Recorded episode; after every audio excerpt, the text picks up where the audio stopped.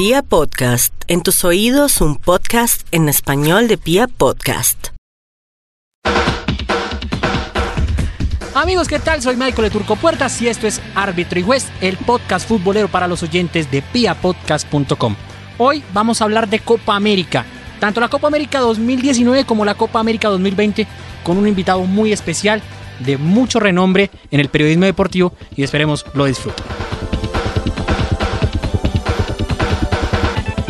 Y bien, tenemos en línea a Alejandro Pino Calat, director de Publimetro, panelista de Fox Sports, uno de los grandes referentes del periodismo deportivo nacional en el último tiempo. Y vamos a hablar de fútbol. Vamos a hablar lo que es la Copa América 2019, pero sobre todo la Copa América 2020 y el desafío que tiene para nuestro país. Alejandro, buenas tardes y bienvenido a esto que se llama Árbitro y Juez. Alejandro, hablemos primero de la infraestructura de nuestro país de cara a la Copa América 2020.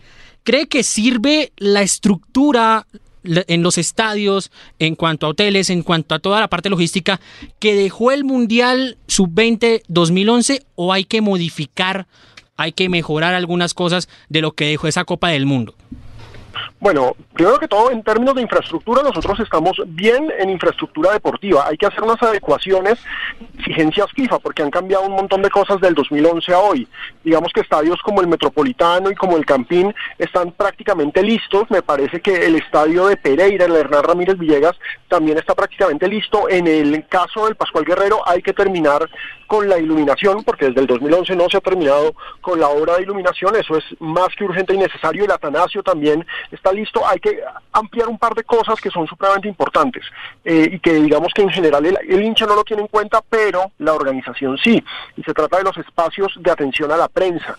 Sí, los estadios eh, de requerimiento FIFA tienen que tener un espacio para que los jugadores salgan derecho del camerino a atender a la prensa y en la mayoría de los estadios colombianos eso no se tiene. Es más, no se tiene ni siquiera en el estadio de la selección Colombia que es el Metropolitano, en la casa de la selección. Entonces ese tipo de cosas que son obras menores se pueden hacer sin problema. Yo creo que en cuanto a infraestructura deportiva no hay problema. La infraestructura hotelera también creo que da una Copa América es un evento masivo, pero no es un mundial. en un mundial se necesitan demasiadas camas y pues las ciudades en las que está planteado esto eh, me parece que tienen la capacidad hotelera. Me preocupa la infraestructura en términos de vías porque no todas, digamos, eh, Medellín y Bogotá son ciudades que están colapsadas en estos momentos en tráfico. Eh, necesitamos mayores alternativas para movilidad porque por lo general para eventos de esta magnitud es necesario no solamente un sistema, sino un sistema complementario y, completo, por decirlo de alguna forma. En, Bogotá, por ejemplo, pues no tenemos metro. ¿sí? En Medellín sí hay metro y se complementa bien, hay todo un sistema, pero también no da abasto. Entonces, las vías, eh, eh, la infraestructura ya de ciudad, me parece que ahí sí hay que ponerle un asterisquito y que hay que mejorar. Si usted recuerda, para el Mundial del 2011 se comenzaron todas las obras de adecuación de lo que sería la 30, la NQS y demás, precisamente la Avenida El Dorado, y esas obras no se acabaron, es decir, nos tocó arrancar el Mundial sin que se terminaran esas obras, porque ahí fue el escándalo de Samuel eh, Moreno, de corrupción y demás, entonces, eh, me preocupa que eh, la necesidad de estas obras de vías y de infraestructura abran la puerta para corrupción, esperemos que no sea así, pero en general yo creo que en términos de infraestructura estamos listos para hacer una Copa América. A mí lo que me preocupa es cómo está planteado por la Conmebol la Copa América. Es que no tiene ningún sentido una Copa América dividiendo sedes, pero supongo que ya hablaremos de eso. Claro que sí. La siguiente pregunta tiene que ver precisamente con algo que usted hizo hincapié no solo hace un momento con uno de los grandes males de Colombia, que es la corrupción, sino cómo está planteado el país socialmente, cómo, cómo afrontaría el país socialmente una Copa América y cuál es el desafío que tiene socialmente Colombia en cuanto a las circunstancias que está viviendo en este momento. Mire, hay una vaina que no podemos negar y es que nosotros somos grandes anfitriones y nos gusta la fiesta y nos gusta figurar y nos gusta que se hable bien de nosotros y de Colombia si se da la sede total para Colombia de la Copa América o si se queda como está planteado ahora, que solamente sea sede de un grupo, es un absurdo, insisto, vamos a llenar los estadios porque así somos los colombianos, vamos a acompañar, vamos a hacer bulla, vamos a mostrar que somos unos grandes anfitriones porque nos gusta, ahí está muy eh, centrado el amor propio que tenemos los colombianos que nos gusta que hablen bien de nosotros fuera del país porque pues lamentablemente históricamente se ha hablado muy mal de nosotros por X o Y motivo. Ahora, más allá del éxito que vaya a ser, porque estoy seguro que todas las tribunas van a estar llenas. Eh, no sé si el país en estos momentos en los que eh, tenemos un plan nacional de desarrollo que tuvo que ser aprobado a los golpes, en el que estamos de reforma tributaria en reforma tributaria, porque el plan nacional de desarrollo fue eso, en el que la economía no está tan sólida, no sé si estamos listos para una Copa América. Es decir, siento que precisamente se podría invertir la plata en otras cosas. Por supuesto, es aburridísimo decir eso, qué tipo tan harto, qué tipo tan, tan charro, qué mamerto, pero podríamos invertir, porque digamos que la inversión no es tan grande, como decía, en infraestructura no estamos tan mal, pero pues hay que mejorar otras vainas. Yo creo que en términos de infraestructura lo que deja la Copa América es buenísimo si se cumplen las cosas, si se cumplen las obras, si se cumplen las obras tanto en estadios como en carreteras, como en infraestructura vial y demás. Pero y si no se cumple, pues no nos deja nada, porque es que en últimas el gran negocio de la Copa América se lo lleva la Conmebol, se lo lleva la dirigencia. Eh, el gran negocio de la Copa América para el país es la dinamización de la economía y eso no se puede negar porque pues un partido de fútbol no es solamente derechos de televisión y ya, cuando tienes un partido de fútbol en una ciudad te dinamiza la economía local, es decir, venta de camisetas, venta de comida, venta de cerveza, la noche, el bar, el hotel, el transporte público local, todo eso va a dinamizar la economía y eso es muy bueno, pero yo creo que hay que sopesar los pros y contras de la situación, porque en estos momentos, tal como está la situación del país, que es un poco compleja, pareciera que esta, este interés y esta necesidad de tener una Copa América en Colombia fuera más eh, una necesidad de figurar y de dar un golpe de opinión por parte del gobierno que en verdad eh, estar listos para. ¿sí? El, el, hecho de que ningún país de Sudamérica, es decir, Brasil no la puede hacer porque pues Brasil la va a hacer este año. Chile la podría hacer, no está interesado. Argentina no la quiere hacer completa, por eso necesitan una sede compartida, porque Argentina no está dispuesto a gastarse la plata que implica una Copa América, porque tiene unas enormes necesidades sociales en estos momentos, entonces no están dispuestos a, eso. Entonces, pues busquemos el socio chévere, y pues en, últimas nosotros terminamos siendo esa frase manida y común de la vieja confiable. Colombia se volvió la vieja confiable de la Conmebol, la que le soluciona todos los problemas, y pues eso me parece que no está bien. En cuanto a toda esta situación, ya que usted lo analizaba en cuanto al tema de inversión, en cuanto al tema de seguridad, ¿habrá problemas como los que hubo en la Copa América del año 2001 que hicieron que Argentina no viniera, que Brasil mandara un equipo C, que tuviéramos que improvisar prácticamente los equipos que vinieron a jugarla? ¿Va a haber algún problema entre los que hubo en esa época y los que puede haber en 2020? Lo que pasa es que va a haber un problema terrible de calendario. Es que yo sé que el interés de la Conmebol es unificar el calendario con Europa. Pero pues si usted ya tiene una Copa América en el 2019, ¿para qué hace una Copa América en el 2020? ¿Sí? La excusa del 2015-2016 era, ay, la Copa Centenario. Perfecto, es una excusa absolutamente válida, conmemoración de los 100 años y entonces se hace en Estados Unidos, que es un negociazo en términos televisivos hacerlo en Estados Unidos y usted invita a seis selecciones centroamericanas eh, y, tiene una Copa de 16 equipos y terminó siendo un tremendo evento. Sí, eh, eh, la Copa América que muchos soñamos, con más países, porque 16 es el número perfecto para un torneo de fútbol. Pero pues es que acá cuál es la necesidad y sobre todo cuál es la necesidad de inventar. Yo sé que quieren unificar el calendario con Europa, esa es la excusa, pero pues la verdad es que lo que necesitan es vender partidos por televisión, necesitan vender derechos de televisión. Es así de simple, se necesita dinero. Esa es la excusa de hacer la Copa América. Sí, esa es la, realidad, no la excusa. La excusa es unificar el calendario, pero ni la, ni la Confederación Africana va a ser Copa Africana en el 2020, ni la Asiática, que tuvo Copa de Asia este año, va a ser Copa de Asia en el 2020. Nadie va a unificar calendario con Europa, solamente nosotros. Entonces, es una excusa chimbísima. Sí, muy, muy, muy chimba desde mi punto de vista. Es Simplemente necesitan más partidos por televisión, necesitan más transmisiones y aparte hay un problema y es la organización como plantearon el torneo. Todavía tienen tiempo de rectificar, lo que es bueno, pero pues eso de un grupo en Colombia y un grupo en Argentina, eso es rarísimo, es decir, eso eso le quita el alma a la Copa América, es decir, ¿qué va a pasar? Sí, ya está definido un grupo en el que obviamente está Colombia, en Colombia otro grupo, los del sur, en Argentina, y, y, el problema es, y lo que sigue, porque lo que sigue es la parte dramática, ¿sí? Cuartos de final, semifinales, final, los partidos más llamativos. Eso todavía no se sabe en dónde es. Conmebol y la industria del fútbol quieren que sea en Argentina, pero pues Argentina, Argentina ni siquiera debería ser considerada como sede después del papelón que tuvo en la final de la Copa Libertadores, no debería ser considerada como sede, pero pues hay una necesidad enorme de, de organizar este torneo, entonces a mí me parece que todo está muy mal hecho.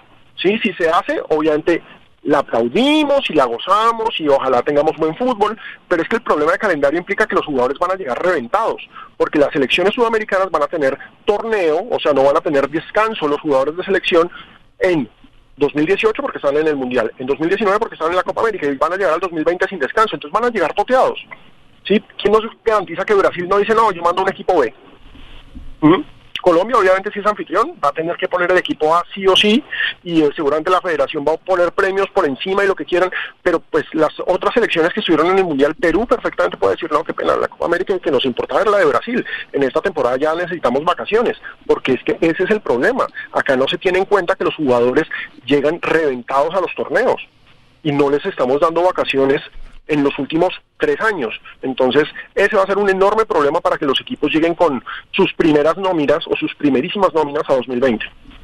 Bueno, yo quiero hacer hincapié en algo que usted dijo hace un par, de preguntas, que era un tema de derechos de televisión y un tema de generar ingresos. Pero más allá de eso, esta Copa América 2020 no puede ser tomada incluso como una cortina de humo por parte de la Federación Colombiana de Fútbol después de la cantidad de problemas y de errores que ha cometido en las últimas administraciones? Pero es que, digamos que la Copa América no la organiza la Federación Colombiana de Fútbol, es la Conmebol, y es una cortina de humo para la Conmebol. La Conmebol, no nos olvidemos, que está saliendo de una crisis en la que todo, toda su junta directiva está presa en Estados Unidos, ¿sí? toda su anterior junta directiva está presa, y la actual eh, eh, necesita un revulsivo, y necesita, en serio, la Conmebol necesita dinero.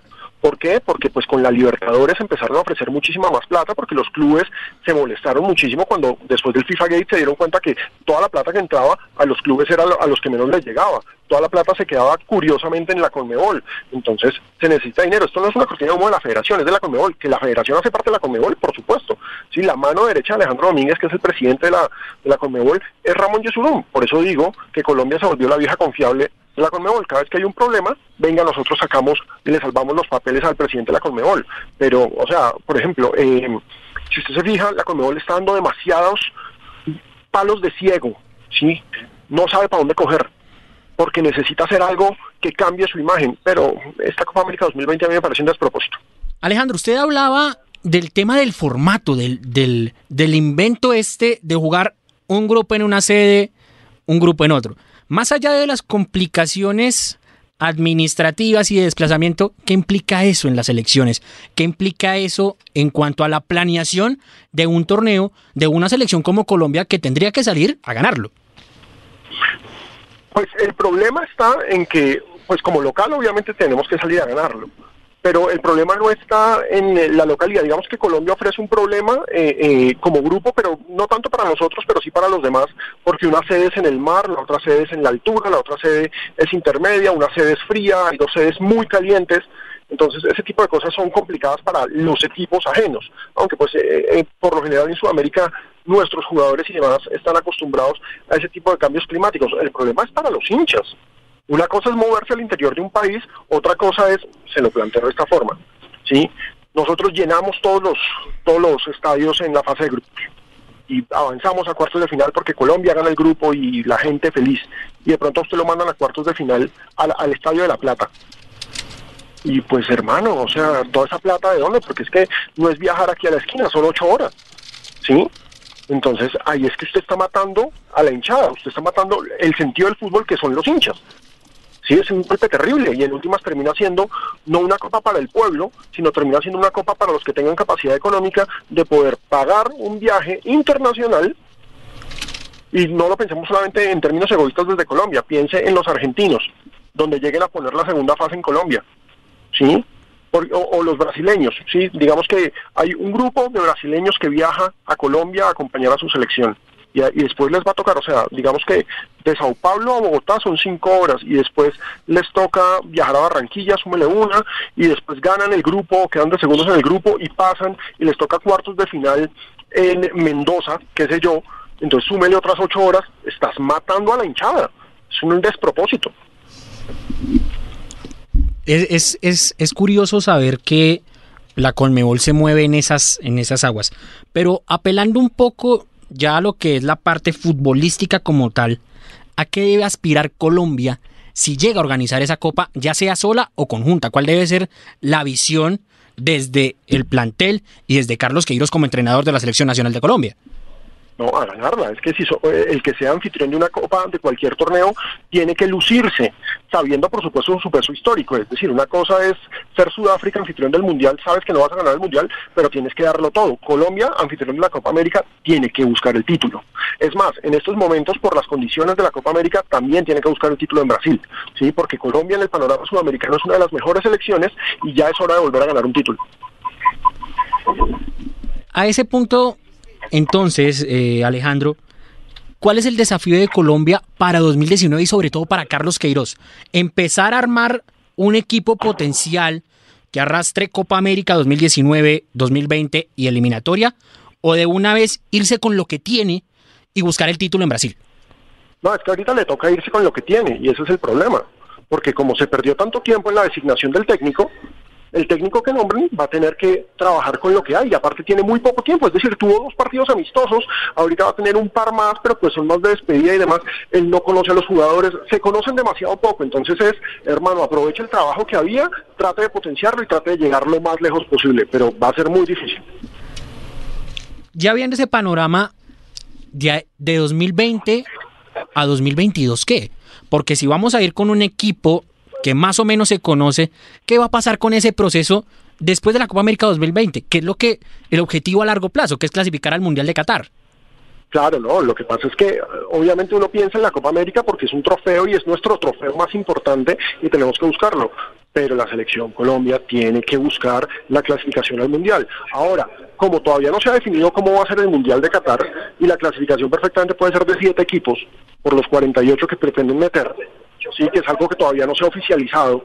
Sí, si el mundial sigue siendo de 32, obviamente los cuatro primeros y el quinto y nos buscamos el repechaje. Sí, pero los otros, hombre, si, si, si, es una eliminatoria en la que clasifican siete, ahí sí que estamos más que obligados. Lo que pasa es que también la FIFA con ese mundial de 48 mató las eliminatorias. Pero bueno, eso ya es otro tema. Pero por supuesto que los objetivos siempre son buscar el, el título importante local y buscar, por supuesto, el sueño de llegar al Mundial y en el Mundial buscar llegar lo más lejos posible. Es que Peckerman, aunque muchos lo critiquen, dejó la vara alta. Peckerman nos llevó a cuartos de final de un Mundial y nos metió en octavos del otro. Colombia no es una selección campeona del mundo, Colombia es una selección que busca empezar a meterse en eso y hay que mantener. que Queiroz tiene ese trabajo.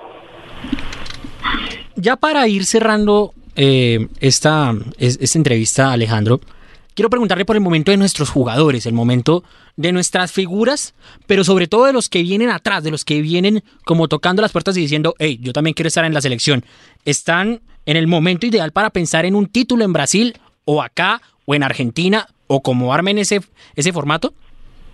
Lo que pasa es que las grandes estrellas de la selección Colombia, James, Falcao, no han tenido la mejor temporada. Digamos que James cuando juega responde bien, pero no es titular. Falcao lamentablemente no ha tenido la mejor de las temporadas con el Mónaco, pero sí tenemos un Duan Zapata volando. David Ospina, que es nuestro referente y número uno del arco, no ha tenido una buena temporada con el Napoli, pero pues Camilo Vargas, que es el número dos, en estos momentos es uno de los dos mejores arqueros de Colombia, para mí es un frente a frente con Wilker Fariñez. Entonces digamos que nosotros nombres tenemos, nómina tenemos, hay jugadores, hay equipo. Santiago Arias, aunque terminó siendo suplente, tuvo una buena temporada con el Atlético. Por el lateral izquierdo hay que ver si regresa Fabra. Johan Mojica también va a volver a jugar ahorita, entonces vamos a ver si lo recuperan. Hay posibilidades. La lista de centrales es interesante, si bien Jerry Mina eh, no tuvo continuidad con el Everton, se puede recuperar. Davinson Sánchez ojalá salga rápido esta lesión. O sea, hay posibilidades. Nosotros jugadores tenemos. Ahora lo que necesitamos es armar equipo bajo la idea del técnico y para eso se necesita trabajo, pero como pues se demoraron seis meses en contratarlo, se perdió tiempo. Entonces, Queiroz lo va a tener muy difícil e insisto, le va a tocar apelar a lo que tenía Peckerman, a lo que a la idea de trabajo y a la idea de conjunto y empezar sobre eso a meterle el suyo que ya más o menos vimos unas pinceladas en los últimos amistosos. A él le gusta una doble línea de cuatro, le gustan dos volantes centrales fuertes, le gusta jugar con volantes externos. James ya no va a ser el 10, James va a jugar por izquierda, por derecha, pero James no va a ser el 10. Entonces, hay jugadores. Y lamentablemente hay que decirlo, porque es presión, pues qué mamera echar presión, pero hay jugadores y pues hay una obligación. Colombia, como uno de los mejores equipos de Sudamérica, lo que quedó demostrado en los últimos mundiales, tiene que estar peleando el título. Totalmente. Y para hacer, y la última pregunta, Alejandro. Hemos, hemos tenido bastantes problemas con el proceso de formación, con las elecciones, con las elecciones menores. ¿Cómo, vas, ¿Cómo cree que va a ser ese trabajo de Carlos Queiroz para articular lo que viene y empezar a armar este proceso a cuatro años? Pues supuestamente eh, Arturo Reyes, que es la cabeza de las selecciones juveniles, es el asistente técnico de Queiroz. Entonces, digamos que tiene que haber un puente, un trabajo y una conexión. A mí, muchos dicen que, Peckerman no mirado las inferiores que no hizo renovación, pues miren la selección Colombia, y hay un montón de jugadores que tienen menos de 23 años, entonces renovación sí hubo, ¿sí? comenzando por los centrales, nada más y nada menos. Y si uno mira, ahí han llegado otros jugadores, Duan Zapata, Alfredo Morelos, en el ataque, que tienen 26 años para abajo, Morelos creo que tiene 23 también, si no me equivoco. Entonces, renovación sí hay, ¿sí? Renovación sí ha habido. Y esos todavía nos aguantan para Qatar y esos nos aguantan para dar la pelea para el siguiente mundial. El punto es que a mí sí me preocupa lo que está pasando en la sub-20 porque se está olvidando, ya es vieja maña colombiana, a los jugadores que cada vez son más juveniles que están actuando en el exterior, hijos de colombianos que emigraron, eh, hijos de colombianos nacidos en Colombia que se fueron desde muy pequeños a buscar suerte en otro país y a ellos no se les mira, no se les para bolas. Sí, acabamos de tener a dos colombianos campeones con el Porto en la Champions juvenil, uno de ellos titular y, y en la sub-20 no lo tienen en cuenta para nada. ¿sí? El del Manchester City no lo tienen en cuenta para nada. Acaban de llamar a un colombiano sub-20 a la selección italiana porque nuestra sub-20 no lo tienen en cuenta para nada y lo llamaron a él a la selección mayor, a un microciclo. Entonces, ¿por qué no miramos a los de afuera? Allá hay talento y allá hay potencial. Claro, obviamente hay que mirar a los de adentro, pero pues, si los que están afuera están afuera es por algo. Entonces creo que se están haciendo muy mal las cosas en sub-20. Pues Alejandro, de verdad que ha sido un placer tenerlo aquí en los micrófonos de árbitro y juez nos ha dado muchísimas luces de lo que puede ser el tema de las dos Copas América que vienen. Y pues nada, qué bueno tenerlo acá. ¿Y qué quiere decirle a nuestros oyentes? No, para mí es un placer estar en Árbitro y Juez. La verdad, respaldo totalmente todos los proyectos de podcast. Me parece que este es el futuro, estas son las cosas que hay que hacer. Agradezco muchísimo la invitación a este programa y sigan conectados siempre con Árbitro y Juez. Alejandro, muchísimas gracias y un abrazo. Chao, que estén muy bien. Y bien amigos, así llegamos al final de este episodio de Árbitro y Juez. Como ya lo escucharon, Alejandro Pino Calat dando sus impresiones acerca de lo que es este nuevo proceso que se viene para nuestro país, no solo en la parte futbolística, sino también en todo lo que es el tema de organización, si es que llegamos a ser sede única o compartida de la Copa América del año 2020. Se despide Michael el Turco Puertas, arroba un mequetrefe más en Twitter, recuérdenlo, ahí me pueden seguir, podemos hablar de fútbol, pueden compartirme temas, impresiones sobre lo que haya hecho Alejandro Pino Calat en estos micrófonos y yo los invito a seguir esto que se llama Árbitro y Juez, el podcast futbolero para los oyentes de piapodcast.com. Yo les deseo buen viento, buena mar y buen camino para todos. Chao, chao.